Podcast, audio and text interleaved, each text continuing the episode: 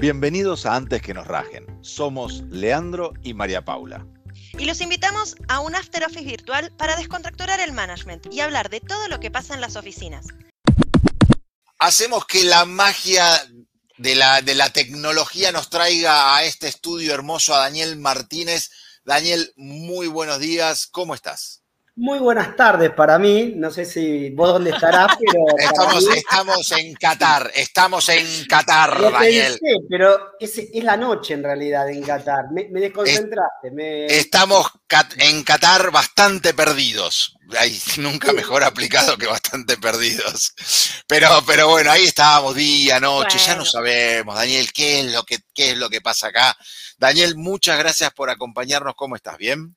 Muy bien, muchas gracias por invitarme, realmente un placer. Ya me divertí mucho con ustedes. Eh, así que bueno, con ganas de pasarlo bien y de compartir lo que uno, uno sabe. Bien, ahí nos vamos a meter. Daniel tiene un libro escrito casualmente, casualmente, mira qué casualidad que tuvimos que se llama igual que el capítulo de hoy. Ay, qué casualidad, María Paula. Qué oportuno, ¿no? Qué oportuno. Tiene, tiene, ahí la selección de talentos en la era, en la era digital. Y, tenemos un montón de cosas para, para, hablar. Ya el título solo, vamos a hablar de, de talentos, vamos a hablar de, de de cómo cambia esta selección de, talentos, qué significa la era digital, dónde, dónde, dónde trabaja. No vamos, bueno, por ahí un par sí, podemos tirar un par de tips de las típicas preguntas de las entrevistas, cómo responderlas. Esta de que están 18.000 en, en LinkedIn, hay 18.000. ¿Qué responderle al seleccionador cuando te pregunta cuál es tu peor defecto? Ay, ser tan, buscar siempre la perfección creo que es mi peor defecto. Eh, no, vamos a intentar no hablar de eso si, te parece. hay escrito, malo para mi gusto, pero Bien, entonces vamos a meternos en cómo ves vos el, el cambio de la mirada del talento desde, vamos a suponer, 30, 40 años atrás a hoy. ¿Un poco mucho? Iba al jardín de infante yo. No, pero, pero lo que leíste en los libros, lo que, ah, lo que fuiste, lo que te han contado la, gente por ahí más mayor que vos. Mira, eh, en realidad lo que hay es un cambio eh, en el mundo y como siempre eso repercute en, las empresas. Entonces, hay un cambio fundamental que tiene que ver con que en un momento se hablaba de la competencia entre las empresas en términos comerciales.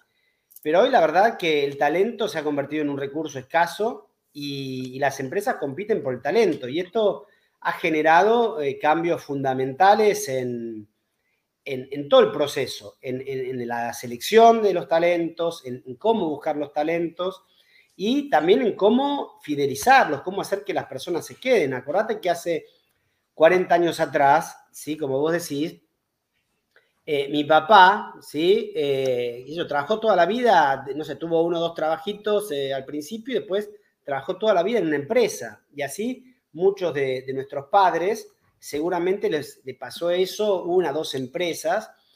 Y esto hoy ya cuando un cliente me pregunta, me dice, sí, yo quiero que la gente me dure, le digo, mira, si te dura dos años, ya, ya está, ya sé feliz, ya está amortizado, ya es un milagro.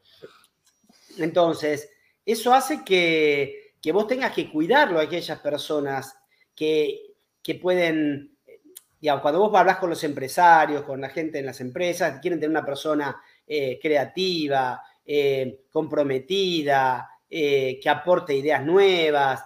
Bueno, esa persona escasea, esa, esa gente escasea, ¿no? no la encontramos todos los días. Entonces, hay que cuidarla y, y ahí es donde empieza el gran cambio, ¿no? El, una, una, de las cosas que, vimos y creo que soporta ahí lo que vos decías del talento, cuando nos, nos, ponemos a pensar y hemos tenido varias charlas de estrategia y productos y todo, uno dice, bueno, la verdad que los productos hoy en el mundo son cada vez más parecidos y todos funcionan. La mayoría de los productos son más o menos parecidos, que ahora que está muy de moda un televisor, ¿no? Va, un televisor, son todos iguales. O sea, un poco mejor, todavía no, María Paula, todavía la gente de, Sony o cosas así no nos está auspiciando, ¿no? No, todavía no. Entonces estamos bien. Entonces son todos iguales. Son todos iguales. Todos funcionan, todos ves más o menos bien, un poquito más, un poquito menos, es lo mismo. O sea que por el lado del producto no tenés una diferenciación. Por el lado de las estrategias, tampoco. Y las estrategias son muy simples. O sea, muchachos, hay dos, tres estrategias, ¿no? Tampoco hay grandes, grandes cambios. Y si tampoco no es la estrategia, no es el producto, no te queda otra que la diferenciación es la gente. Porque la empresa no es más que. Yo te agregaría otra cosa, el capital. Hoy acceder a fondos eh, no es difícil. Hay un montón Totalmente. de. o sea, Totalmente. por eso yo creo que hoy eh, eso es un cambio fundamental, pero con respecto a lo que vos decías de hace algunos años, pero yo no, no iría 40 años atrás. Eh, una de las cosas que yo hablo en el libro es de que hay un cambio de paradigma, ¿no? De esto de pasar de un modelo donde las empresas pensaban en, un modelo que era yo elijo, tú aceptas, ¿sí? Tú empleado, tú postulante. Sí. Y esto hoy uno lo ve, ¿no? La gente que, puede estar escuchándonos eh, ve que no, ocurre más, ¿sí? Hoy este paradigma se, cayó por completo. Hoy el paradigma que yo planteo y el que veo en, las organizaciones es yo elijo, tú eliges, ¿sí? ambos estamos eligiendo, ambos vamos a una entrevista de selección a elegirnos mutuamente. Antes había un, modelo, si querés, fordista, ¿no? Donde eh, yo vendo autos, pero solo color negro, ¿no? Totalmente. te doy la oportunidad, tenés la oportunidad, tenés que estar agradecido que te estoy ofreciendo un empleo. Hoy las, em, las personas lo ven distinto, es, bueno, yo soy una persona capaz, inteligente, brillante, bueno, veo si sos la empresa que me gusta trabajar y elijo si quiero ir a trabajar a tu empresa. Ahora, yo me paro, me paro un poco del, otro lado y, digo, ok, eso, eso Dani, es, es, muy cierto, pero no es cierto en todos los segmentos de todo el mercado. Es, el, es eh, cuando decimos, ok, selección de talentos, es ciertos talentos hoy están muy competitivos, pero hay otros puestos, porque siempre aparece de, no, bueno, pero yo fui la fila, ya daba la vuelta a la, a la, manzana y había 300.000 postulantes para el mismo puesto. Y ahí me parece que hay un, hay una, un deber, si uno quiere entrar en un mundo donde tenga más de relieve la oportunidad de elegir en qué empresa voy a trabajar, que tiene que ver con cómo me diferencio como postulante o, eso está, está, corriendo para todo el mercado por igual? A ver, eh, la persona talentosa se cotiza.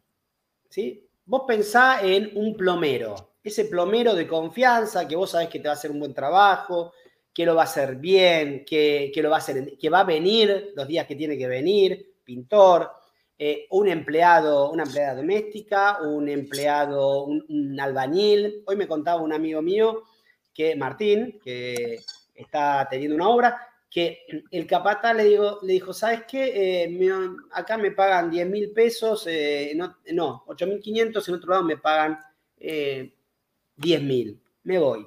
¿Sí? No, me voy. No, digamos, pero ¿qué pasó? Esa persona venía retrasada la obra y se la había llegado a poner a la altura del plan que tenían otra vez. Entonces esa persona es valiosa. Por eso va a otro lado y le ofrecen más. Entonces eso en todos los niveles. Lo que pasa es que, por supuesto, hay, hay niveles, que una persona de sistemas, un profesional, obvio que el mercado te da más oportunidades. Pero en, niveles bajos también, un buen operario es valiosísimo. Yo siempre digo, en las pymes a veces uno ve, cuando vos tenés un buen empleado, no lo querés largar por nada. La, pyme que tiene más flexibilidad para el tema del sueldo, le, da más plata, si tiene un buen empleado, que, venga puntualmente, que venga a trabajar, ¿sí? Que no te falte por cualquier cosa. estamos, estamos, a niveles del policía honesto, ¿no? Estamos, estamos a niveles de, che, que venga a trabajar, se supone que es lo que tiene que, es lo que, tiene que hacer. seamos eh, sinceros, Daniel, vamos. No, no, no, pero, a ver, seamos sinceros. El, mirá, el, otro día me comenta eh, una empresa, dice, yo le dije a la gente que venga a trabajar a las 10 de la mañana. Y uno se me apareció a las 11. tranquilo, tipo, a las 11 de la mañana. Bueno, hola, ¿qué tal? Vine, acá estoy. Che, pero tenías que venir a las 10. Ah, bueno, porque me entretuve, vivía, no sé, media hora de viaje. O esas cosas también pasan, ¿entendés? Esa persona no es la que se están disputando en el mercado, ¿sí? Pero bueno, más allá de esto, lo que hay es un cambio de paradigma y las empresas están deseosas de tener a esos empleados que aportan, que se comprometen, que trabajan bien. Y eso pasa desde un eh, albañil hasta eh, una persona de sistemas. ¿Cómo, vos lo que, lo, que, lo que comentabas recién, Daniel, son, digamos, actitudes que uno puede tener. Es decir, no estamos hablando de conocimientos técnicos, no estamos hablando de tiene un MBA o no tiene un MBA, estamos hablando de actitudes. comprometido, responsable, creativo, lo que, lo que fuere, son, son todas actitudes. ¿Cómo demuestro esas actitudes y, de los dos lados, ¿no? ¿Cómo demuestro esas actitudes en una entrevista si es que me voy a entrevistar, suponiendo que las tenga? Y cómo como entrevistador capturo esas actitudes, suponiendo que el entrevistador las tenga. ¿Tenés una hora y media? Vamos con un par de, un par de tips. Un, par, de, tips a, ver, eh, la técnica es la misma, ¿sí? En selección, una técnica es la de incidentes críticos. Entonces, vos le pedís a la persona que relate una situación de trabajo determinada y que te la cuente. Esto implica mucha indagación, mucha pregunta, etcétera, ¿no? Si vos lográs profundizar en ese relato, es lo que yo en el libro digo, es, como ser un director de cine. Vos lo llevas a que te muestre, ¿viste? Lo vas llevando a que te muestre la, situación y vos lo ves en acción, ¿sí? Entonces, mira, te doy un ejemplo que, cuento en el libro. Eh, si yo te pregunto cuáles son las características del profesor en la eh, serie mm, esta del banco... la casa de papel. La, casa, de papel. ¿sí? ¿Qué características tenía esa persona? Eh, estoy preguntándote. Le está preguntando. Ahora que quiero cómo sale, cómo um, sale. Paso, paso. No, no, no vi, no, no vi la casa de papel. No la viste la casa de papel. No vi la casa de papel. Analítica, muy bien. Eh, es una persona eh, que en las, a lo largo de la serie te das cuenta que el, el tipo es emocional, pero eh, acomoda los sentimientos antes de tomar decisiones. Puede manejar las emociones. Sí, podría. Eh, es una persona que sabe conformar equipos. Bien. Pero así como conforma equipos, no se involucra sentimentalmente, digamos, con este, con este equipo. O sea, arma, arma un equipo sacando lo mejor de cada uno. Te dejo dos minutos más y me decís cinco más. A ver, ¿de dónde sacaste todo eso? ¿Hiciste alguna pregunta? Nada. Lo único que viste es la situación. Bueno, la técnica de incidentes críticos sería eso, es lograr que la persona te a través de la pregunta, llevarlo a que te represente esa situación, de manera de que vos puedas inferir claramente esas actitudes. Ahora, cuando lo haces al revés, cuando vos querés postularte y mostrar eso, como yo siempre digo, vos no vas a la entrevista solamente a ver qué te van a preguntar. A ver, ¿qué onda? Vengo por acá a ver qué onda. Vos, vos tenés que saber qué tenés que ir a mostrar. Vos vas a vender un producto en una entrevista. Entonces, en esa entrevista, vos tenés que saber qué cosas tenés que mostrar de vos. Cuando digo eso, vos tenés que ir eligiendo ante la entrevista cuáles son tus incidentes críticos. Esos incidentes que cuando vos los relates en la entrevista puedan el otro inferir esas competencias positivas que vos tenés. ¿Quedó claro? Sí, Sí, sí, sí, la verdad que... No, sé si podría hacerlo, la verdad, pero... No, claro, de ahí hacerlo es todo un tema, pero, pero está bueno pensar cómo... Contame, viste que a veces se pregunta, esta pregunta, bueno, contame fortaleza, habilidad, ah, soy responsable, ah, muy bien, qué interesante. Contame una situación donde realmente puedas demostrarme que soy responsable. Me empezás a contar eso, ¿sí? Y yo lo evalúo. Entonces, antes de eso, vos te preparás, bueno, una característica, una característica mía es ser responsable. ¿En qué situaciones he sido responsable? Pienso una situación. Bueno, la pienso, la masajeo un poquito y la tengo en la manga. Tengo muchas de esas situaciones para presentar en una entrevista. bien, bien. La verdad que, la verdad que sí, implica preparación, pero implica también eh, un, grado de, introspección Totalmente. bastante, bastante fuerte es para que decir, no se hace, no se prepara de esta No. manera una entrevista. Se va, bueno, llegué, ¿qué tal? Eh, sí, eh, esperando que, eh, que esté todo de parte del entrevistador. Y, y vos no, no te preparás. No, no te preparás, ¿qué tenés para mostrar? No, no laburaste. Yo preparo gente y la ayudo en estos procesos. Y vos decís, pero, bueno, contame cuáles son tus fortalezas, tus debilidades, ¿no? Contame algo que hiciste fuera de lo común en tu trabajo. O profesionales, gerentes, o sea, lo tenemos tan naturalizado, es lo que hacemos todos los días, ¿sí? Eh, que, que a veces no le damos valor, ¿entendés? Entonces, eh, eh, es, es como respirar. Nosotros nos damos cuenta del respirar cuando no podemos respirar. Pero ahora ninguno de nosotros está pensando en el respirar. Entonces, digo, soy un tipo creativo. Soy creativo, se me ocurren ideas, eh, aporto ideas, no, no estoy pensando, ¿entendés? Es lo que hago todos los días en mi trabajo, ¿no? Entonces, eso tenés que laburarlo para después mostrarlo. Porque si no vas, y si el entrevistador es bueno, tenés suerte, pero si el entrevistador no es bueno y no te, no te profundiza y no te busca, eh, No te lee. perdiste la oportunidad. Y la verdad que no, no está para perder oportunidades. Me gusta, de me paseo. gusta, me gusta la, la- la idea, y yo creo que María Paula ya lo anotó, 2023. Para, para, para, para. cómo A ver si adiviné. preparar, cómo preparar una entrevista. Bueno, Muy bien, pues excelente. expliqué en más tiempo. Excelente, nos metemos profundamente en eso, me gusta. es eso. Cuando el antes que nos rajen falla, cómo preparar la Si entrevista. te rajan, preparamos la charla y la hacemos el, El- año que viene. el- y el- vas a conseguir mejor. No, No, sabes el nivel de efectividad que te da eso. Pero tremendo, ¿eh?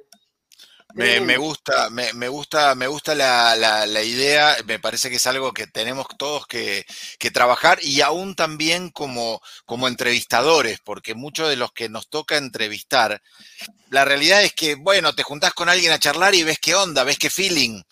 Y, y es muy difícil porque ahí tiene, hay un tema de, de piel, del que te cae mejor. Suelen tener ciertas ventajas los extrovertidos, que no necesariamente son los mejores candidatos.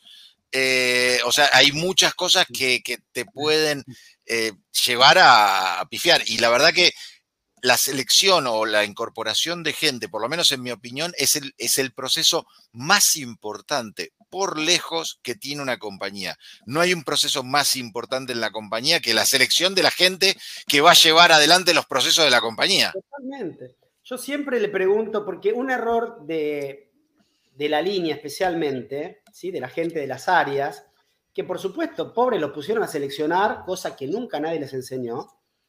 Eh, y yo ahí tengo muchas diferencias con los, los colegas cuando hacen los programas de liderazgo, que no les enseñan a, No. a hacer esto, ¿no? Y, y es una función que la, la hacen todo el tiempo. ¿no? Totalmente. Pero bueno, más allá de eso, lo que digo es, eh, vos tenés que darle herramientas, ¿sí? Porque ellos, ¿qué se fijan? En lo técnico. Y entonces yo ahí le hago la pregunta, cuando empiezan y me dicen, no, porque yo necesito que tenga eh, la especialidad de esto, la termodinámica y la... Y yo le digo, che, pero cuando vos tuviste que rajar a alguien, ¿no? Hablando de, en el contexto que estamos, ¿no? De, que te rajen, de que tuviste que rajar a alguien, ¿sí? Eh, ¿Fue porque no sabía algo, porque no sabía la termodinámica, porque no sabía la contabilidad, porque no sabía el marketing, no había aprendido una herramienta o por lo actitudinal? 100% te dicen actitudinal.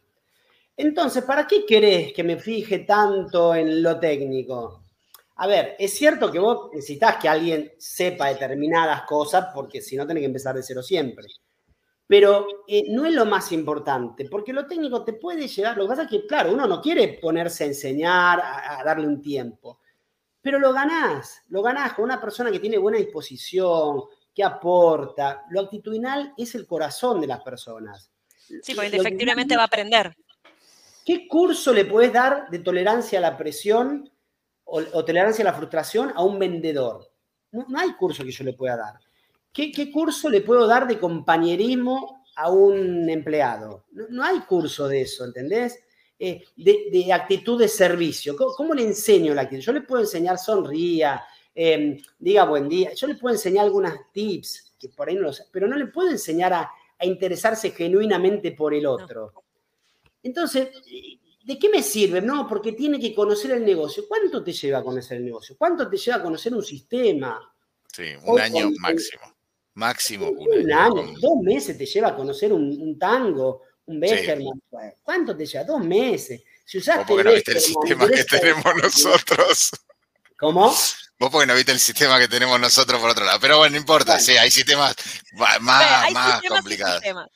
Pero digo, que lo que dice Dani tiene sentido, porque cuando tenés, cuando encontrás a alguien que, se pone, que le pone actitud, que vos sabés que le pone garra, eventualmente lo que no sabe lo aprende, digamos, porque tiene ganas de aprender. Y, eso también te marca la diferencia para el equipo en general. Veamos el tema, eh, pasemos al, tema relacionado con, esto. Estaba pensando, ¿no? ¿Qué tan, supongamos que alguien de recursos humanos o, quien hace las entrevistas hacen eh, ese proceso de seducción, además, porque decíamos que había que elegir tremendamente bien.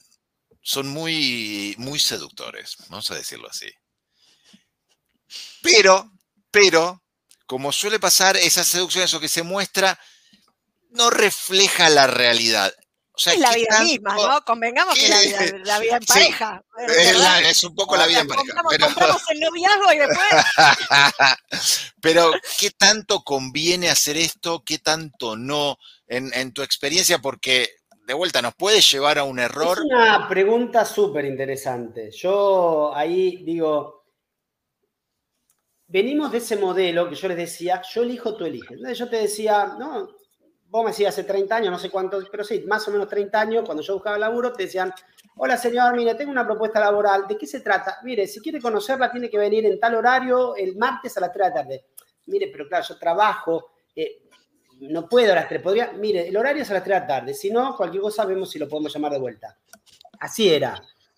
Entonces, hoy directamente, bueno, ni te voy a contar que te piden la limusín para ir, pero más allá de eso, eh, este modelo cambió. Entonces, eh, vos no, si vos partís del modelo de yo elijo, tú eliges, no podés ir por ese lado. Vos tenés que darle la información lo más fidedigna posible para que la persona elija con lo bueno que tenés. ¿Sí? Mostrarle lo bueno. Esto es lo bueno. ¿Sí? Esto es lo que tengo. Si querés contarle algunas de las cosas malas, a veces es bueno contarle algunas de las cosas malas. Mira, tu jefe es difícil, ¿Eh? a veces es necesario, ¿entendés? También decirle eso, porque vos tenés que lograr que elija, porque si no, antes vos entrabas a un trabajo y para irte del trabajo tenías que agarrar, empezar a comprarte el diario el domingo, empezar a buscar, ¿sí? Y, digamos, eh, escribir, ¿no? Si tenías una computadora, bueno, ya era todo un logro, si no, eh, a máquina, pero era todo un trabajo mandar un currículum, porque tenías que ir al correo, ¿te acordás? Correo, estampilla, mandarlo, un costo. Hoy, vos estás, ahora mientras ustedes están ahí, están recibiendo eh, por LinkedIn, por alguno de los portales, ¿no? Y toda la gente que nos está escuchando, están recibiendo propuestas. Entonces, vos le mentiste a una persona, la engañaste, le dijiste, no le dijiste que va a tener un jefe jodido, que no va a tener que arriba de él está el hijo del dueño, no se lo dijiste, al otro día le están llegando propuestas. Entonces al otro día esa persona se te va. Eh, ya está, ya está eh, organizando entrevistas. Entonces, eh, vos tenés que tratar de ser lo más sincero posible para que elija y que elija bien. Porque si elige bien, entonces vas a tener la posibilidad de que la persona esté feliz en el trabajo, esté bien, trabaje bien, se comprometa. Y hay algo muy interesante que hay que entender, es que las personas no, son independientemente del contexto. El contexto hace a la persona. ¿sí? Por eso una de las cosas que nosotros miramos mucho en la consultora es entender dónde vamos a meter a esa persona. ¿Cuál, cuál es la cultura, el jefe, eh, el equipo? Para hacerlo, para buscar la persona que se adecue a eso. Por ahí les pasó alguna vez recomendar a alguien, che, conozco a este, es un fenómeno buenísimo. Y vos lo ponés y te dicen, che, ¿sabes que no anda ni para atrás ni para adelante? Y era un fenómeno. Bueno, podemos hablar de la selección si querés, ¿no? Ahí, ahí va así, como en, los, equipos pasa eso, que se compran una estrella de otro equipo y, no vuelve a brillar. y no brilla, ¿viste? Y vos decís, pero si este era Gardel en otro lado, y acá no funciona, y, y pasa esto, entonces vos tenés que mirar eso, y entonces a veces tenés que decirle, primero evaluarlo vos como selector, pero además cuando vos le decís, decirle, mira, acá tenemos esto y no tenemos esto otro. Sí, por eso también en la, en, la entrevista vos indagás mucho sobre cuáles son sus motivaciones, ¿no? ¿Por qué está cambiando de trabajo? Porque no tengo posibilidad de crecimiento. Bueno, acá tampoco lo vas a tener. Entonces, ¿para qué lo quiero elegir? Ya no lo elijo yo, no espero que el otro eh, se dé cuenta, ¿entendés? Yo me acuerdo de una empresa donde me llaman hace muchos años para pedirme un cadete. Ah, muy bien. ¿Y, cuál es el motivo por el cual se va? Se jubila. Imagínate esa búsqueda. Si era una persona con muchas ganas de crecer, ¿no? Entonces yo, yo entrevistaba a un pibe y me decía, no, pues yo quiero empezar de cadete porque después tengo la posibilidad. Y yo lo miraba y decía, no, no sos la persona, ¿entendés? No, le decía, pero no era la persona para esa empresa, era para otra empresa, era para, para Arcor, donde yo trabajé, que buscábamos un cadete, tenía que ser profesión, estudiante por lo menos, y a los seis meses ya lo teníamos ubicado en un área. Ahí sí era ese pibe. Pero en esta empresa no. No era una empresa chica, era una empresa grande. Entonces esas cosas las tenés que mirar también. Esto, en ¿cómo, ¿cómo, leíste y cómo viste esto que pasó o que pasa, me parece, en Estados Unidos y en otros lugares del mundo de la renuncia eh, masiva que, está pasando. ¿Cuál es tu lectura con respecto a eso en los nuevos, eh, en los nuevos talentos? ¿no? ¿Qué es lo que está pasando post pandemia? O si es que, la pandemia tiene algo que ver, qué sé yo. Mm, yo creo que la pandemia eh, nos adelantó 30 años o 10 años o no sé cuántos años. Y algo que ya venía ocurriendo, sobre todo en, en las empresas de sistemas, de trabajar para el mundo, eh, hoy, hoy, el otro día llamé a una selectora para mi equipo y me dice, ¿pagás en pesos o en dólares? Esto antes de la pandemia no pasaba, o sea, nadie pensaba, no había un selector que te preguntara si era en dólares. ¿Entendés? ¿Por qué? Porque estaba trabajando, haciendo búsquedas a través de LinkedIn, de, todas las redes, de, Zoom, de Skype, de lo que quieras, eh, que antes no se usaba. Pero antes no se usaba yo, un cliente muy importante, lo perdí porque hace, no sé, ocho años, ponele, cinco años, ocho ponele, eh, lo perdí porque una de las búsquedas la hice a través de Skype y, no les gustó, no les pareció. Y perdí un cliente. Hoy es insospechado que un cliente te haga ese planteo. Totalmente. Entonces, hoy vos estás compitiendo, esto también tiene que ver con la guerra del talento, no estás compitiendo con Argentina, vos estás compitiendo con el interior del país, con el mundo, ¿sí? Y hay muchas, muchísimas tareas que hoy las puedes hacer. Tengo una conocida que está trabajando desde Portugal, llevando la contabilidad de empresas en Argentina. Genial. ¿Para qué necesita estar? Yo a mi contadora le mando los, las facturas por, le saco foto y se las mando por WhatsApp. Totalmente. ¿Para qué necesita estar en la Argentina? No, no, claramente. Yo a mi contador nunca lo vi, de hecho. Nunca lo vi. Personalmente nunca lo vi. Entonces, esto cambió rotundamente eh, la guerra por el talento, cambió rotundamente eh, la competencia. Y, bueno, y hoy nosotros, competitivamente, en, nivel salarial, estamos eh, súper abajo. Entonces, esto, es una competencia adicional que tenemos. No solamente tenemos que competir acá en Argentina, eh, ni, hablar en sistemas. Sistemas, olvídate, porque además eh, lo requieren todo el mundo. Pero también va a empezar a pasar en, otros contextos, en otras profesiones. ¿Cómo, cómo, cómo viene la, la, mano de esto que hablabas? ¿Qué hacemos como compañías, como selectoras, como, como buscadores de talento cuando decimos, bueno, ok, más allá de competir con el mundo, pero aún localmente, si no soy el mejor pagador. ¿Es tan importante, pesa tanto en el, en el candidato o en la era digital, en las nuevas generaciones, eso, eso está cambiando? ¿Cómo, cómo ves eh, este, este podio de, atributos que buscan eh, las, nuevas generaciones? Hoy el sueldo te diría que, por supuesto, como yo siempre digo, cuando vos vas al supermercado y le decís, estoy remotivado, me llevo el changuito, te dicen, no, no, no. usted tiene que pagar, ¿no? O sea, hay algo que, es claro, ¿no? Ahora, cuando el ingreso que te proponen eh, te satisface la compra del changuito y algunas cositas más, eh, deja de pesar el sueldo, ¿sí? Eh, hoy las nuevas generaciones tienen una mirada muy distinta. hoy, hoy, post pandemia, se instauró el tema del híbrido. Hoy vos llamás a un montón de gente y te dice, eh, ¿híbrido? No, listo, no, no me interesa. Es interesantísima la empresa, no, ni me cuentes, no, no está dentro de las posibilidades que yo trabaje ocho horas, nueve horas fuera de mi casa, con viaje todos los días. O sea, pero no te escuchan la propuesta. Esto, 2019, no ocurría. Entonces, ahí vos ves que hay un cambio pero totalmente rotundo. Por eso también esto de la, gran renuncia. Mucha gente eh, decidió, no sé si la gran renuncia acá en la Argentina, pero sí eh, esto de, decir, yo quiero esto. Y lo voy a buscar. Y esto, no son los gerentes, por eso te decía, hoy vos lo ves, a diferencia de hace 20 años, también en los puestos más, eh, más operativos, que antes no pasaba. ¿Sí?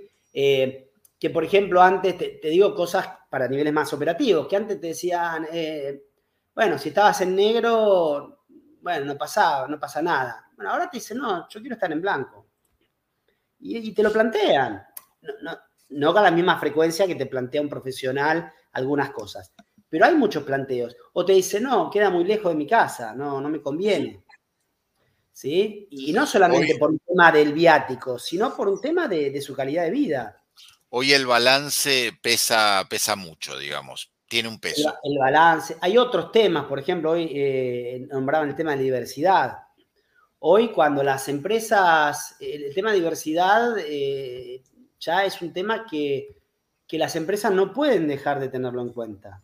¿Cómo, cómo, cómo transmito eso en una entrevista?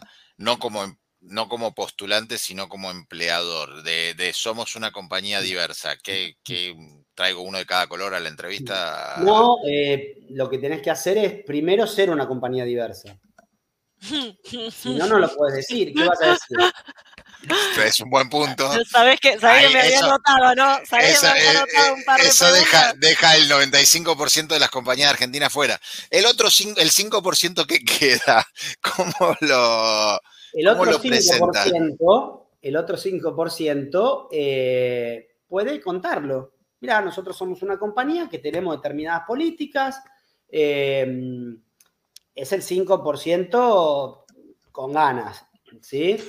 Eh, porque, bueno, sí, la verdad que igual hay muchas, muchas empresas que están... Yo hay un capítulo del libro que habla sobre selección inclusiva que era un tema que era desconocido para mí, pero cuando empecé a investigar, eh, descubrí que hay muchas empresas generalmente grandes que, están incursionando, que están empezando a incluir personas del eh, trans, eh, que están incluyendo personas, bueno, ni, hablar del tema de género, que es el, más habitual, ¿no? el más, eso por ahí ya es como, digamos, hace muchos años atrás, eh, el tema de, ser gay, el tema de, usar aritos, de, la presencia, era un tema que dejaba mucha gente afuera y, era un tema complicado. Hoy está como más naturalizado, eh, la gente trans todavía cuesta, eh, creo que de a poquito, por eso esto es algo que yo vi cuando empecé a investigar el libro, que había muchas más empresas de las que yo imaginaba que estaban empezando a incorporar personas trans y, bastante exitosamente. Eh, incluso hay una empresa, la nombro porque es una empresa conocida, Sushi Club, eh, ha incorporado gente de la calle a través de una institución, ¿no? Eh, mucho más complejo también. creo que hay una conciencia y que se está empezando. Creo que nos falta muchísimo. hay algunas políticas del Estado que están intentando, ¿sí? Por ejemplo, la ley de cupo trans, eh, la ley de discapacitados, sobre todo para el Estado, ¿sí? que se impone un, cupo para discapacitados, para personas trans. Eh, como siempre en la Argentina, uno le tiene medio un poco de desconfianza a estas cosas. ¿Y por qué lo digo? No, no por, por cuestiones de corrupción, que también podría haberlas, ¿no?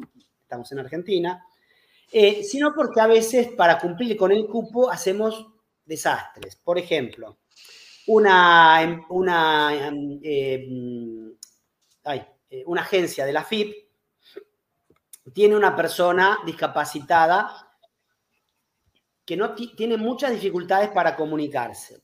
¿Dónde la tienen? En el archivo, ¿te imaginas? No, en, es la persona que recibe a la gente cuando entra.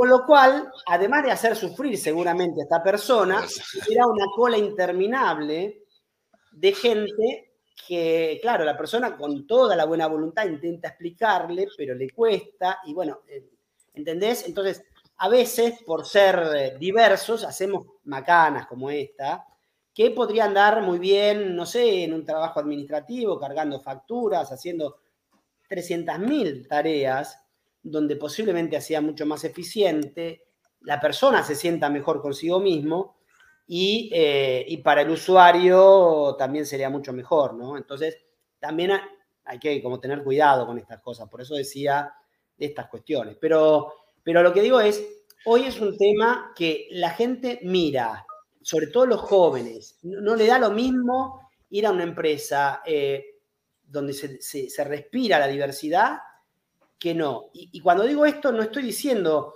eh, eh, la persona trans, la mujer, la persona discapacitada. Digo el que no se sienta excluido, ¿no? Esa persona también lo pide como un requisito o digamos, no sé si como un requisito, pero que se tiene que elegir, elige una, empresa que tenga mayor diversidad. Dani, estamos en el medio del cambio, ¿no? De, paradigma y lo que decíamos, eh, que, recién le ha preguntado, igual le decías, bueno, primero hay que ser diverso. Hay muchos que, venden, que venden o que hablan de diversidad como concepto y es muy difícil eh, ponerlo en práctica, digamos. todo cambio cultural lleva tiempo y hay que hacerlo em, progresivamente. Yo siento que lo mismo pasa a veces con el tema de esto que vos decías, los talentos que son creativos, que son eh, interesantes, que son distintos y que está bueno retenerlos y qué sé yo. Y cuando estás adentro de una compañía, por ahí te dicen, sí, sí, sé creativo dentro de esta caja. O sea, me encanta, sos muy copado, muy creativo en esta caja. Y, pero yo veo que del otro lado de la pared hay... Mm, mm, mm, en esta, o sea, ¿cómo hace uno como, como talento, digamos, para poder eliminar esas barreras o para poder, eh, no sé, desplegar, porque es como, como ser un pájaro en una jaula que te queda chica, digamos, hacerme crecer la jaula para, que tenga un poco más de libertad. ahí vos lo que tenés es, eh, hoy tenés la ventaja de que podés averiguar fácilmente mucho sobre la empresa. Hoy la gente cuando viene a la entrevista ya sabe dónde te fuiste de vacaciones, eh, te vio en Zunga en, la playa, ¿entendés? Eh, más o menos. Qué bien que salí, eh, qué bien que salgo en esa foto. Yo por eso no tengo foto mía de Zunga en la playa, ¿no? Pero, pero lo que te digo es, la gente investiga. Mirá, acabo de llegar de viaje por el sur. Y entonces eh, había un, amigo que era el que se ocupaba de organizar eh, dónde íbamos a cenar. Y el tipo no mira, no, no salía a la calle, lo que hacía agarrar el celular y empezaba a buscar las recomendaciones. Bueno, eh, para la persona que busca trabajo también funciona eso, porque hoy pones tal empresa y aparece un montón de información sobre la empresa. ¿Entendés? Entonces, por eso hoy las empresas tienen que cuidar mucho lo que dicen. Por eso no podés vender humo, porque dura nada. ¿Entendés? No, no, no, no podés. Y además hay otra cosa. sería muy dañino para vos, empresa, buscar una persona creativa cuando vos no le das a dar ese espacio. O sea, tenés que ser muy consciente de lo. Por eso, para mí, el punto más importante, el corazón de la selección está en la definición del perfil. Ese es el corazón. Lo demás eh, llega. Pero si vos no definiste bien el perfil y buscás, quiero una persona creativa, qué yo, ¿y para dónde? ¿Qué, creatividad tiene que desarrollar?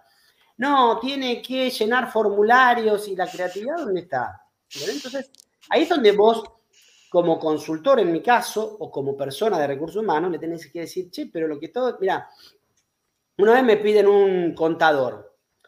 Bueno, contame, un contador, muy bien, ¿no? Queremos profesionalizar una empresa mediana. Muy bien, ¿qué va a hacer? Y cuando me dicen, son tareas que le hace una persona con el secundario. Digo, che, pero no, no, no, vos no necesitas un contador para esto. Son tareas eh, súper operativas, administrativas, reiterativas. O sea, un contador no tiene nada para aportar. Te va a durar 10 días. Además, es una profesión que se busca mucho. ¿Entendés? Entonces vos también tenés que, o, como profesional de recursos humanos o como asesor de una empresa, tenés que decirle, no, esto no, no es lo que vos necesitas. Eh, porque cuando lo tengas vas a tener un problema, estás comprando un problema. estás comprando un problema. Eso que vos me decís fue una mala definición del perfil, que después se te transforma en un problema, porque tenés una persona creativa, innovadora, qué sé yo, y, vos... Llenando formularios. Llenando formularios o no, bueno, eh, sí, y, descontenta con lo que está haciendo, porque sabe que puede, que puede aportar más y, lo tenés enjaulado, lo que te decía, adentro de esta caja. O sea, todo lo creativo que quieras. Y Pau, acordate, mientras eh, al segundo día que entró, está recibiendo de Boomerang, de LinkedIn, de yo, propuestas laborales, ¿entendés? Esta es la gran diferencia. Que antes tenías que comprar el diario, mandar la, la estampilla.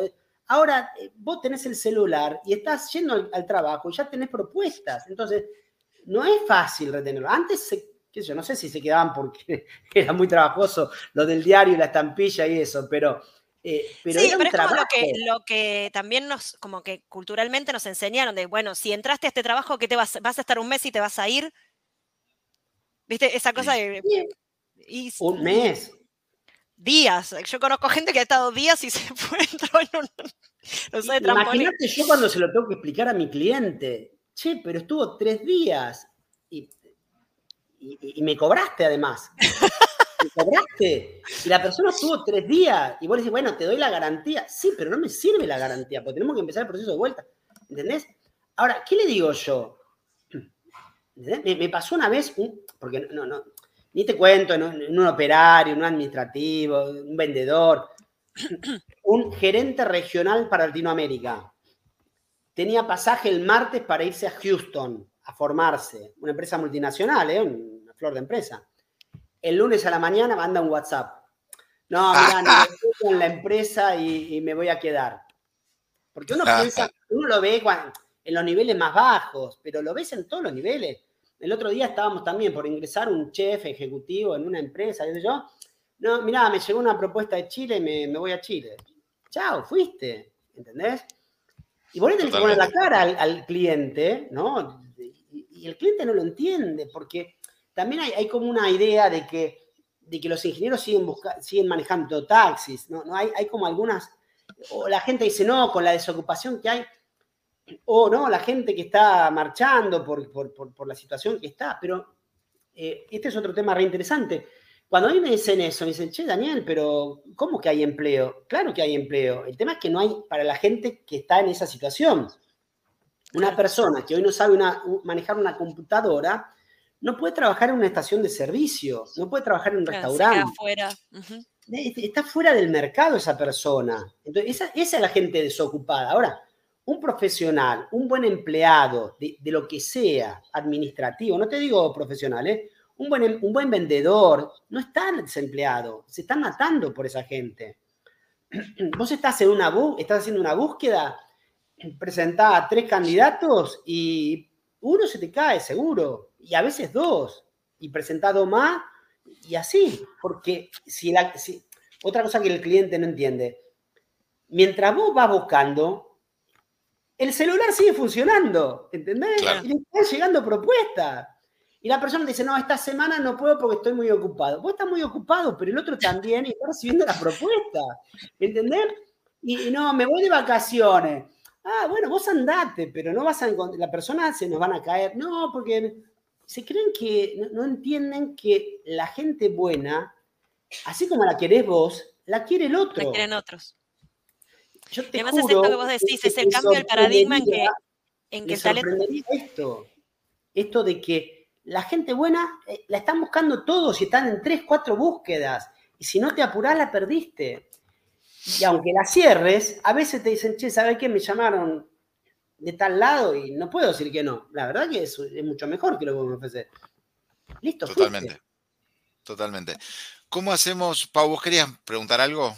Sí, disculpa. No, no, que estaba diciendo que esto del, cambio, que, que, asumándole esta cosa de que el talento también está eligiendo. O sea, que no sé, que a veces se va a quedar con lo primero que encuentra porque, porque necesita cambiar por lo que fuere, por el motivo que fuere, más, más guita, mejor opción, porque necesita irse del, del, lugar donde está y necesita cambiar, pero también está eligiendo y va a seguir eligiendo porque es, es parte de la dinámica. Me parece que eh, en nosotros como como talentos lo entendemos, la gente de recursos humanos lo entiende. Me parece que a las, compañías o a, mandos medios para arriba les está costando como caer en, esa cuenta. Eh, y ni te cuento los empresarios medianos, Y ni te cuento los empresarios medianos que quieren tener a la gente ahí, que volvió la terminó la pandemia y quieren tener a la gente presencial.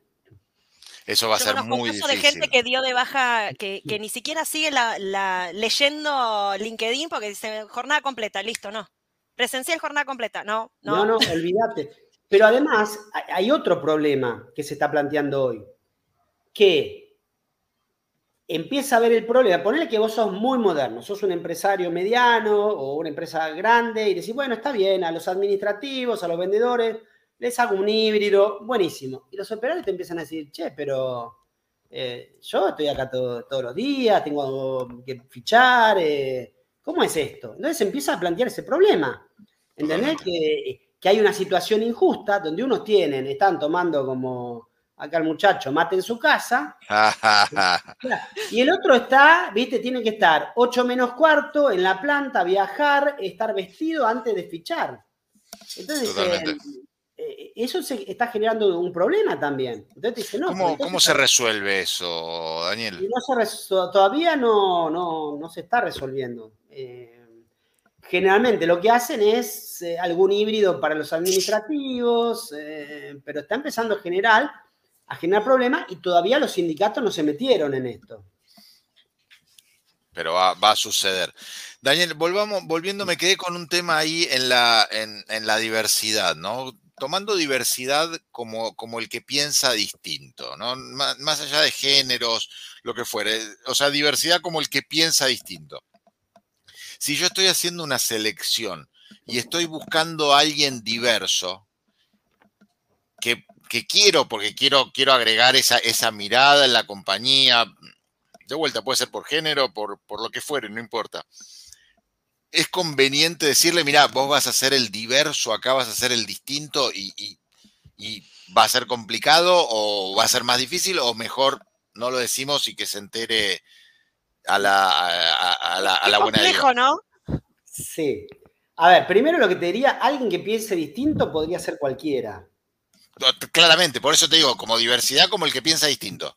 Por eso, eh, en, realidad la diversidad eh, lo que busca no es alguien que piense distinto, es tener gente que piense distinto. ¿Se entiende la diferencia? O sea, todos Pero tengo que empezar por alguien, tengo que empezar por uno. Todos pensamos distinto. El, tema es aceptar el pensar distinto, ¿entendés? Porque eh, cualquiera, vos, yo, Pau, todos pensamos eh, distinto. Entonces, la diversidad tiene que ver, eh, está muy bueno acá este concepto, eh, la diversidad generalmente se relaciona con eh, la inclusión dentro del, ámbito laboral especialmente, o en cualquier ámbito, digamos, con aquellas personas que normalmente por algún sesgo de su personalidad, de, su raza, religión, eh, orientación sexual, bla, bla, bla, bla, bla, es dejado de lado. Pero en realidad la diversidad es mucho más que eso y tiene que ver justamente con lo que vos decís, con la apertura para entenderlo diferente, ¿sí? Y, lo que se plantea es esto de que una empresa diversa es una empresa que puede integrar distintas miradas. Esa es la riqueza de la diversidad. Que en las distintas diversidades puede haber, en, las distintas miradas puede haber una persona discapacitada, puede haber una persona eh, homosexual eh, o una persona eh, que viva en una villa. No importa. Eh, pero la apertura mental para poder respetar y entender que somos distintos y que todos tenemos para aportar y nutrir a la empresa de esas diferencias. Entonces, el problema no es a quién seleccionás, es lo que vos generás en la empresa para que eso se dé. Porque no es que yo elijo el distinto, no, no, no, no, no, no, no, no lo pensaría así. Es cómo vos generás un ámbito de diversidad. Por eso digo que, y que es complejo. Es, complejo, ¿por qué? Porque si tenemos que tratar un tema entre nosotros tres, seguramente cada uno va a defender su postura porque cree en eso. Entonces, ya ahí empezamos a, bueno, pero si yo estoy convencido de esto, ¿por qué tengo que aceptar lo tuyo si yo estoy convencido que esta es la solución? Bueno, es la complejidad de, la vida. Sí, me parece que aceptar la diversidad es más fácil, entre comillas, es más fácil de lo que creemos cuando empezamos por casa. Decir, che, tengo a alguien de, un, ingresante de 20 y uno de casi que se está por jubilar, bueno, que convivan y que, que podamos sacar lo bueno de los dos. O sea, ni, uno, ni, uno por mucho ni el otro por poco. Es, como que a veces, como que nos falta hacer ese, ese término medio que nos va a permitir terminar incluyendo a otros, digo, solo por, decantación de la cultura de, incluir, de escuchar, de estar dispuesto a, generar el espacio. Sí, yo lo que veo, por, mis hijos especialmente, es que los jóvenes están mucho más abiertos. ¿sí? Están mucho más abiertos a por lo menos, sé yo, mis hijos, no sé si todo, pero yo los, escucho a muchos amigos y qué sé yo, me parece que están mucho más abiertos, ni hablar del tema de la sexualidad, del tema ¿no? Eh, tiene una mirada mucho más diversa que nosotros. Eh, ahora, cuando vos en una empresa tenés gente más de nosotros también, es difícil, porque tenemos que... A mí eh, escribir ese capítulo me fue autorregenerativo, ¿sí? O sea, yo meterme con el tema de diversidad y, reflexionar sobre mis propios sesgos, ¿sí? Y, aprender mucho para poder regenerarme. En, realidad el libro fue autorregenerativo, ¿no? Porque fue una, hacer un refresh de mi propia, si bien hay muchas cosas de mi experiencia, pero hay un refresh de repensar mi rol profesional y en eso la diversidad y hay muchas cosas que tuve que repensar, esto de, los paradigmas, esto de, hay muchas cosas que me ayudó a, repensar y creo que esto, no porque lo haya hecho yo, pero creo que, que es parte de lo que nos tenemos que plantear como seres humanos hacia el futuro, porque el mundo está cambiando tanto que si no nos repensamos, nos vamos a quedar eh, afuera. Creo que ahí las compañías, las organizaciones tenemos un, desafío como aquellos que nos toca liderar y aquellos que están en el camino del liderazgo, que son muchos de los que nos, escuchan, a nosotros en, en, cómo repensar y ahí Pau, me parece que tenemos un tema para el año que viene, para, seguir trabajando este liderazgo en diversidad, ¿no? Eh, lo difícil que es eh, trabajar, lo difícil que es compartir un equipo, lo difícil que es aceptar al que cree que nosotros estamos equivocados. Eh, y esto, esto es bien, bien difícil. Pero llevarlo a la pareja, muchachos, no, no, no inventamos nada. No, Dani, dale. Es más complicado, es más complicado. Pero, pero es que es eso, en definitiva, aceptar al diferente es eso. ¿Sí? Es aceptar una pareja, un amigo, o sea, no es la empresa, es una dificultad que tenemos los seres humanos. Sí. Yo tengo la, fortuna de trabajar en un equipo diverso y realmente cada vez que me preguntan lo, menciono. Es uno de los equipos más diversos que hay en el lugar donde, donde yo estoy trabajando. Entre géneros, edades, eh, competencias, eh, no sé, carreras, historias de vida y demás. Y es súper interesante cuando nos juntamos todos a charlar de la vida, ni te digo ni te digo. Pero cuando hablamos de, cuestiones laborales y tenemos que poner en común puntos de vista, es recontra interesante porque hay cosas que uno se pierde, hay cosas que los nuevos no, entienden y les cuesta ver, y en eso que uno trata de, acomodar y decir, che, para que te cuento un poco cómo viene la cosa, te ayuda a, repensar muchos temas y, está bueno porque te permite construir. Me parece que, eso es lo que nos olvidamos cuando, no escuchamos, cuando, cuando no nos ponemos prejuicio, que, no estamos construyendo absolutamente nada. Y, y, en el minuto que nos demos cuenta que sirve un montón, van a cambiar tantas las cosas, me parece. Eh, y realmente yo lo digo con mucho orgullo, y, lo he comentado incluso en, conversaciones dentro del propio trabajo. Somos el equipo más diverso y es un orgullo ser parte de eso. Cuando, cuando lo lográs, cuando te toca estar en, el equipo que, vos construye y que aporta. Es, realmente, realmente interesante y, trabajar en, un equipo diverso. Esto se trabaja desde la selección. Es conveniente que es, un plan que desde la selección tenemos, más allá de trabajar con los líderes, de, de, lo que hablábamos antes, de nada nos sirve hacer una excelente selección si después no podemos sostenerlo porque los estamos haciendo entrar en un lugar que no va a representar lo que dijimos que iba, que iba a ser durante la entrevista. ¿Cómo, cómo, es un buen plan, Daniel? ¿Cómo, ¿Cómo trabajamos en eso? Mira, recursos humanos tiene un rol importante, ¿no? Porque cuando vos hablas de esto, lo primero que tenés que hacer es poner un aviso que no diga eh, hombre o mujer, que no ponga edad. O sea, ya ahí el, aviso que es, la, cara, ¿sí? Eh, si, vos no, digamos, ahora salió el año pasado, en diciembre, salió una ley de búsqueda equitativa eh, de la Ciudad de Buenos Aires que prohíbe en cualquier mm, promoción de un empleo poner características discriminativas. ¿sí? Con lo cual vos decís, che, qué bueno. Ahora, no te dice nada si después en la, en la entrevista eh, le preguntas si piensa tener hijos, eh, le preguntas, eh, no sé. ¿Con quién vive? ¿Con quién vive? Bueno, ese tipo de cosas. está bien, la verdad que es un intangible, sería muy difícil controlarlo, ¿no? Pero me hubiera gustado que la ley sugiera algo, pero bueno, no sé, por ahí la ley no puede sugerir. Pero me parece una, una, buena, una buena iniciativa. Seguramente esto después se va a expandir a otras provincias. Eh, es una buena iniciativa, eh, pero otra vez, si después vos, vos me hablás, mira, año 1994, no te hablo 30, 40 años en una empresa donde yo trabajé, eh, programa de jóvenes profesionales, el selector, mi jefe, me dice, em, las mujeres ahí solo hombres. Solo hombres. Mujeres solamente para secretarias. Solo hombres. vos podés poner el aviso, respetar la ley de la Ciudad de Buenos Aires, pero después cuando vos te llegan los currículums, vos podés hacer lo que quieras. Entonces, no es solamente eh, lo que vos muestres hacia afuera. Así que, en primer lugar, tenés que tener, por eso digo, eh, el, querer ser diverso y ser diverso.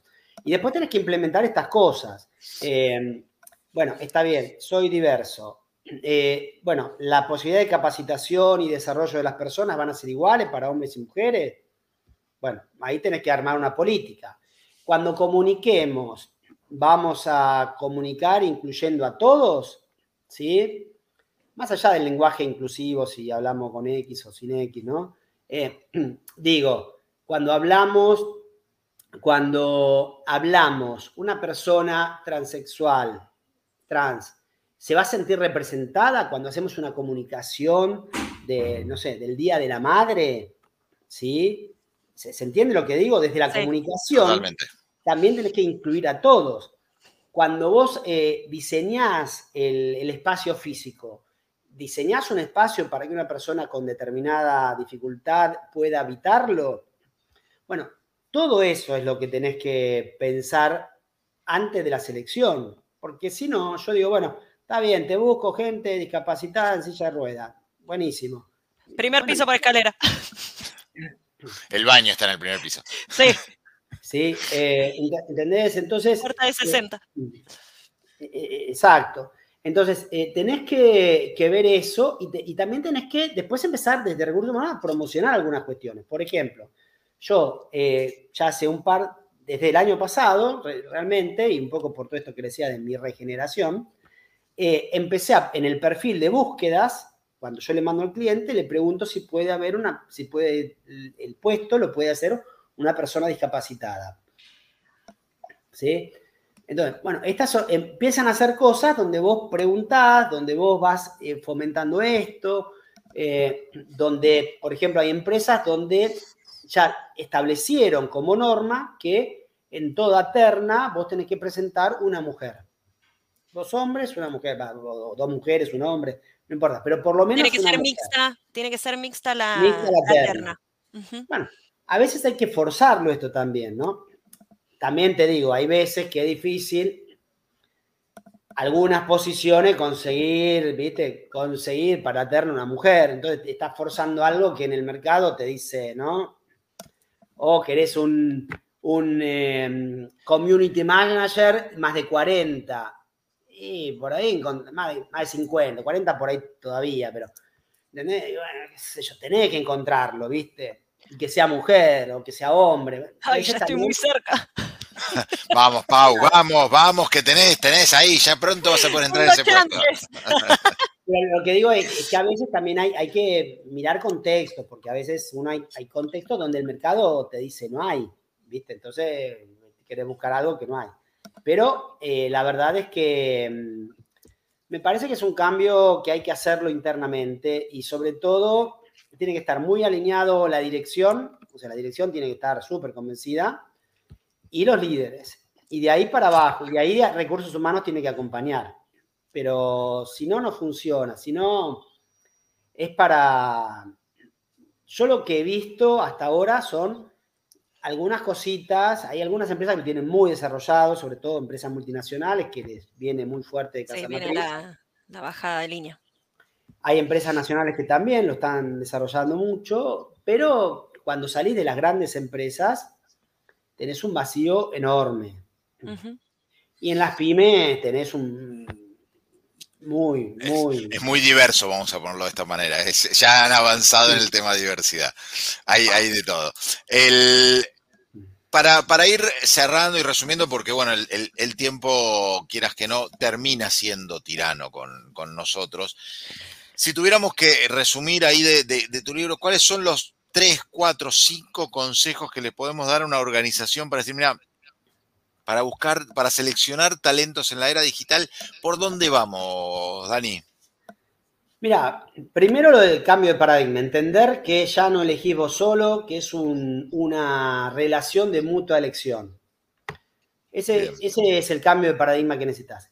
Y cuando entendés esto, tenés que entender que la forma de ir a buscar el talento cambió.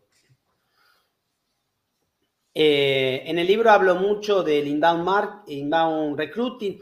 Eh, yo hablo mucho de, muchas herramientas que se fueron incorporando a los recursos humanos y especialmente la selección de personal que vienen del marketing. Por ejemplo, el inbound recruiting que viene del inbound marketing. Por ejemplo, marca empleadora. Marca empleadora viene del marketing, del posicionamiento de marca. Hay un montón de conceptos ¿sí? que, hay que incorporar de otras disciplinas. Yo en el libro eh, uso una frase de Kotler, uno de los popes del marketing, que vos le sacás cliente y le pones eh, postulante eh, y es lo mismo. Y es lo mismo. ¿Por qué hace el marketing? Busca identificar a, los clientes y fidelizarlos. ¿Qué hacen en las empresas? Buscan a los talentos y buscan fidelizarlos. Es lo mismo, exactamente lo mismo. Le puedes poner alguna palabrita más, pero es exactamente lo mismo. Entonces, no podemos seguir pensando desde recursos humanos, ¿sí? y esto lo, básicamente esto es una de las cosas fundamentales que, por lo menos, no sé si disruptivas, pero por lo menos que te hacen repensar el rol, es eh, tenés que ir por ahí, tenés que empezar a implementar un montón de otras cosas, eso te lleva a todo el tema de redes sociales, a todo el tema de marca empleadora, a todo el tema de integrar un montón. En, eh, si estamos, estamos, partimos de la premisa de la falta de talento, no podemos dejar un montón de personas discapacitadas que tienen la cabeza perfecto y por ahí tienen un problema motriz o que eh, pueden estar cargando facturas y son sordomudos y lo pueden hacer con una precisión mucho mejor que cualquiera de nosotros. Entonces, eh, eh, si falta talento y además esa gente, ni te explico la fidelización que lográs.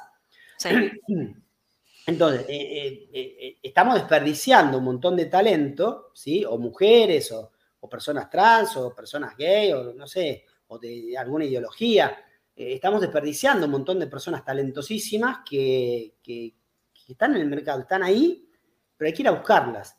Entonces, ya no podemos pensar, por eso lo del cambio de paradigma, tenemos que salir a buscar y ver dónde están esas personas talentosas y por eso, eh, en, el, tema de diversidad, las instituciones que, agrupan a personas con discapacidad, personas trans, personas de la calle incluso, eh, son las que generan el link con las empresas. Porque cuando yo te digo, bueno, ahora yo a los clientes les pregunto si, si aceptan una persona con discapacidad, pero no me llegan currículums de personas con discapacidad. ¿Entendés? Claro, porque no, porque están tan acostumbrados a ser sesgados que, se, se maneja en un mundo paralelo. Y, fuera de broma, es, tristísimo em, cuando uno se da cuenta que hay todo un, mundo paralelo corriendo de gente que, no puede ingresar al, mercado laboral común. Y es un. Bueno, esto pasa. Una cagada, perdón, no se me ocurre mejor palabra, pero es, es horrible. Esto empieza a pasar después de los cuarenta y pico, cincuenta años. También pasa eso. También. La gente deja de buscar porque considera que si no me van a llamar. ¿Entendés? Entonces empieza la precarización. Hubo hace 8, 10 años un aviso súper interesante y, muy precursor que se llamaba Madres, Tías y Abuelas. Lo hizo Village, los cines. Sí. Sí. Eh, y eh, 8.000 mujeres madres, tías y abuelas, el, aviso decía mujeres de 40 a 60 años. 8.000 mujeres se postularon. Se volvieron locos después para hacer la selección. Claro. Les explotó, les explotó. Claro. Pero imagínate una mujer de 40, 50, 60 años, que hoy están bárbaras, ¿sí?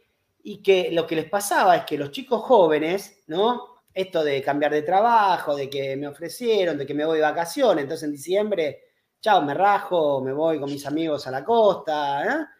y, tenían una dificultad muy grande para, sostener. El día de lluvia no le venían, y era el día de mayor laburo en un cine. Eh, eh, ¿Entendés? Pasaban estas cosas y entonces dijeron, che, ¿por qué no buscar gente que por ahí 40, 50 años necesita un sueldo razonable? Está bien, está, está conforme, la empresa lo trata bien eh, la tengo súper fidelizada, está súper agradecida, súper comprometida. ¿Por qué ir a buscar los chicos jovencitos que por ahí tienen otras aspiraciones y, no lo que están buscando? Entonces, yo creo que hay, hay mucho para trabajar en este sentido. Qué interesante. Bien, bien, hay un montón. interesante, Dani. Me, voy, me quedo así como con, mucho dando vuelta por esto que, que decías. Es, es, es horrible darse cuenta que hay tanta gente sin oportunidad solo por prejuicio, solo por sesgo. Y, ya cuando, cuando te toca ser la minoría, eh, quieras que, no te das cuenta somos la minoría. Pau, es que en algún punto somos la minoría. Porque cuando vos sos, tenés 18 años, sos el que no tiene experiencia. Cuando tenés, tenés, 50, sos el que tiene 50. Cuando eh, no sabes inglés, sos el que no sabe inglés. Siempre. Yo cuando alguien me, pide ayuda, yo le digo, olvídate de lo que no tenés, pensá en lo que tenés. Siempre te falta algo. Y, si pide, y si te piden zona oeste, vos vivís en zona norte. Siempre falta algo, ¿entendés? Y si te piden senior, vos sos junior. Si sos junior, te piden senior. Y si te piden senior, vos sos, querés ser gerente. Siempre hay algo en lo que. Entonces, es, como en la vida, yo lo llevo mucho a lo, de la pareja. Todos tenemos lo bueno y lo malo. Lo que tenemos que valorar es lo que tenemos. Entonces yo siempre digo, no mires lo que no tenés. Siempre tenés algo que te falta. ¿Qué tenés? Ahí es donde les pido que hagan la introspección. ¿Qué tenés? Vayamos por ese lado. ¿Qué tenés para ofrecer y mostrarlo? Y eso. Y después, ¿te eligen o no te eligen? Pero no te pongas el no vos. Y ahí está la otra parte donde yo digo, a la gente de recursos humanos le falta mucho mirada comercial, mirada vendedora. Cuando vos me preguntabas, Leandro, esto de cómo vendo, yo una de las cosas que digo es, en recursos humanos tenemos que vender la propuesta de la empresa cuando además es buena. y decir, esto es lo que tenemos, es lo mejor que tengo, para ofrecerte es esto. Pero a veces ocurre que no lo venden, no lo muestran. Mirá, yo trabajé para una empresa prepaga, líder del mercado, de las, te diría, cinco más importantes, o por ahí, o de las tres más importantes. Y cuando, viste, no pagaban tan bien, pero cuando yo le decía, che, mirá, con estos sueldos la verdad que me está costando un montón, Sí, pero no, no, no, no, se dan cuenta de los beneficios. Y nunca me dijiste los beneficios. Y tenían, eh, al año te daban un préstamo a un valor irrisorio, eh, tenían la guardería, tenías el comer, tenías 300 mil no me, no me vendieron una para que yo la venda, ¿entendés? pero ¿cómo tenés todo esto? Porque vos el comedor ya es plata, la guardería es plata, el beneficio en, en becas para estudio es plata ¿entendés? Me estaban, tenían un montón de plata para repartirme y no me la mostraban. Claro. Eh, estamos hablando de lo tangible, ¿no? Después le puedes hablar de buen clima. Mira, en una empresa me decían, nosotros, eh, la gente, cuando le preguntás eh, si recomendaría la empresa, el 85% de las personas dicen que sí. Yo eso lo digo en una entrevista. Yo le digo, mira, en esta empresa cuando en la encuesta de clima le preguntan a la gente, dice esto. Es un dato, no te estoy. Es, un dato. Es un dato. Si para vos eso es valioso, tomalo. Si a vos no te importa, te importa la plata, listo, esta es la plata que por tenemos. Ahí, por ahí no es la compañía, claro, y por ahí no es la compañía adecuada. Y también está eligiendo. Y no sabes cómo la gente lo valora. Muchísima gente dice, uy, qué bueno eso. ¿no? Le, le, da un valor, pero por ahí la gente de recursos humanos no te lo dice. ¿Entendés? hay un montón de cosas que vos tenés que mostrar de una empresa. Y como te decía, el postulante tiene que saber mostrarlas.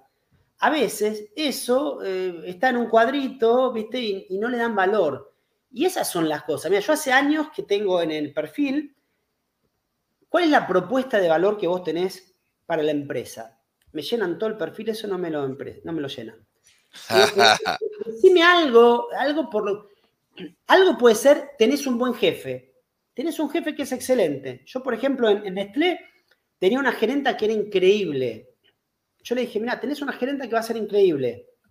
No sé si es el mejor sueldo, no sé, pero lo que te puedo garantizar, la... bueno, de hecho, lo que me agradecieron es por la jefa que tuvieron. vos tenés que saber que tenés que mostrar lo mejor que tiene una empresa. Y una jefa increíble o o tener la posibilidad de aprender una tecnología que no la tiene nadie, o eh, usar eh, un sistema como puede ser SAP, que por ahí después eso te, da eh, empleabilidad, o, un nivel de exposición interesante. Hay un montón de cosas, pero la gente de recursos humanos no las, no las ve. Por eso digo, no tienen una beta comercial. Es como ir a vender un producto y decirle, tengo este televisor, mira, fíjate, acá tengo otro televisor. Y, sí, muestra, muestra imágenes, vos le pones un canal y reproduce. Sí, te muestra, sí, vos ves la imagen, pero después resulta que uno eh, te permite ver YouTube en la televisión y otro no. Y vos que fuiste no sabía y te compraste el que después ves que tu amigo ve YouTube eh, y vos decís, che, pero no, lo querés matar al vendedor, ¿entendés? Totalmente. Totalmente, totalmente. Es, muy interesante, me anoté ahí para también para otro programa, nos hemos llenado de, temas ya pensando en el 2023. Estamos hablando mucho de la selección de talentos eh, y creo que el paso que sigue, y lo mencionamos, fue, es el tema de fidelización de, talentos, distinto de retención de talentos, ¿no? Cómo fidelizamos a un talento y seguramente tiene que ver mucho con liderazgo y cosas y no con espejitos de colores. Pero no quiero abrir esa puertita ahora por temas de, por temas de tiempo, pero me parece que es eh, lo que sigue en esta batalla de, talentos, ¿no? En esta batalla por los talentos, suponiendo que sea exitoso en la selección, ¿cómo logro fidelizarlos? Y ahí te digo, lo único, el líder. El líder, vos podés tener la mejor política, pero la gente se va por el líder o se queda por el líder. Nada más te digo. Bien, bien, excelente. Lo vamos a trabajar y seguramente va a ser un día donde vamos a hablar muchísimo, muchísimo de, liderazgo.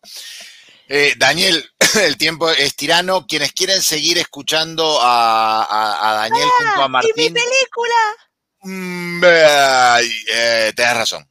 Tenés razón. Rápidamente, mira, rápidamente, dos películas les vamos a recomendar en el día de hoy. La primera, una película bellísima, bellísima. El libro es tan lindo como la película Wonder o Extraordinario.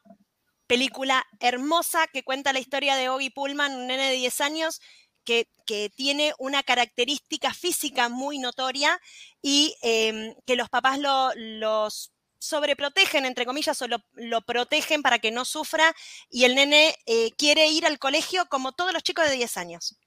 ¿Y qué es lo que le pasa a este nene, a esta familia, a los amigos en esto de inclusión de alguien que es diferente? Físicamente diferente, porque en términos, como, como decía Dani hace un ratito, em, en términos intelectuales, igual que cualquier chico de 10 años.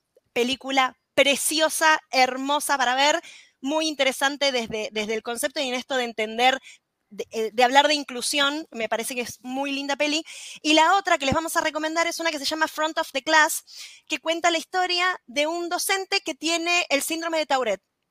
Mm. Muy linda película también, muy interesante en esto de, hay alguien que tiene una dificultad, pero es bueno siendo docente. ¿Y qué hacemos con esta dificultad? Digo, me parece que estas dos pelis nos, pueden ayudar a pensar en diversidad, en el distinto, en la inclusión. Películas muy bonitas las dos. A Wonder le tengo así como extraordinario. Recordame que estoy anotando la, segunda. Front of the Class. Es una película que esperen que la tengo acá del año 2008 muy, muy, muy interesante. Cuenta la historia, es una historia real de Brad Cohen, que es un chico, cuenta eh, cómo él eh, tenía dificultades cuando era chico, esto de adaptarse. El taurete es un síndrome que hace que la gente, eh, según el, el, nivel, por lo que entiendo, hay gente que dice malas palabras y putea, hay gente que simplemente hace ruidos. Entonces, bueno, esto de que primero lo señalaban porque desconcentraba la clase hasta que lo diagnostican con tauret y cómo él usa el tauret para enganchar a sus alumnos a posterior muy interesante, muy, muy linda película, además cuando, cuando es un caso real, digamos, cuando es algo que, ha pasado. Eh, como siempre, inspirado, ¿no? No lo podemos tomar tan literal, pero digo, es película muy, muy linda las dos. Me parece que hablan de, cómo uno puede, eh, desde la dificultad, construir, que era lo, que hablábamos, desde lo distinto, bueno, hacer algo más y no, y no, no autosesgarse con, con, mandar un currículum, presentarse y, hacer cosas diferentes. Así que nada, ahí están mis dos películas. Sorry, no, no podía evitarlo. Excelente, excelente, excelente. Nos vamos con las recomendaciones. La idea siempre es que puedan volver a ver los conceptos desde otro lugar, inspirados y, repensar y aprovechar esto para, para reflexionar. Les decía, quienes quieran seguir escuchando a Daniel junto a Martín, siguen con el nuevo liderazgo. Yo veo las publicaciones, así que están ahí con el programa en FM LED. ¿Digo bien? Nosotros estuvimos ahí, ¿eh? Estuvimos ahí como invitados. De 12 a 1 del mediodía, todos los viernes. Bien. Ahí los encuentran, lo pueden seguir a, Daniel, lo encuentran en libros, en radio, en Antes que nos rajen, próximamente en Spotify, está por todos lados, Daniel Martínez, y además no puedo dejar de, decir que es un HR influencer y, todo esto, así que felicitaciones, estás ahí entre, entre los 15, 10, no sé, no, no sé, no me acuerdo el, número de, memoria, pero... Los 15 seleccionados. Muy bien, así que felicitaciones. Tenemos influencers, tenemos escritores. AQR está allá arriba en la cresta, en la cresta de la hora. Así que felicitaciones, Daniel. Nos encanta haberte tenido acá con, nosotros. Eh, Un placer, lo pasé muy bien y creo que aportamos mucho. El miércoles que viene, no, el otro, María Paula, ¿con quién nos encontramos? Un, preferiado vamos a tener. Nos vamos a encontrar con Daniel Pereira, otro autor, otro autor con el que vamos a estar hablando de el ritmo del liderazgo. Opa. Muy bien, me gusta esto. Atentos, muy, muy, muy interesante. Así que eh, nada, estén atentos. Eh, vamos a estar haciendo publicaciones ahí en redes sociales, en nuestro LinkedIn, en nuestro Instagram, también a través de WhatsApp. Así que síganos, búsquennos y estemos en contacto. La idea es que esta comunidad siga creciendo, que seamos cada vez más y que podamos compartir estas ideas y estas experiencias y que podamos eh, inspirar a otros a pensarse eh, diferente, a ser distintos em, y a animarse, ¿por qué no? Animarse también a, implementar algunas cosas por ahí. Así que nada, la invitación está más que hecha próxima semana no, la otra, un nuevo capítulo de AQR. Daniel nos acercó un paso más en nuestro propósito y eso es un montón. Así que muchísimas gracias por habernos ayudado y acercarnos a nuestro propósito. Gracias, Daniel. Muchas gracias. Un placer. Nos vemos. Adiós.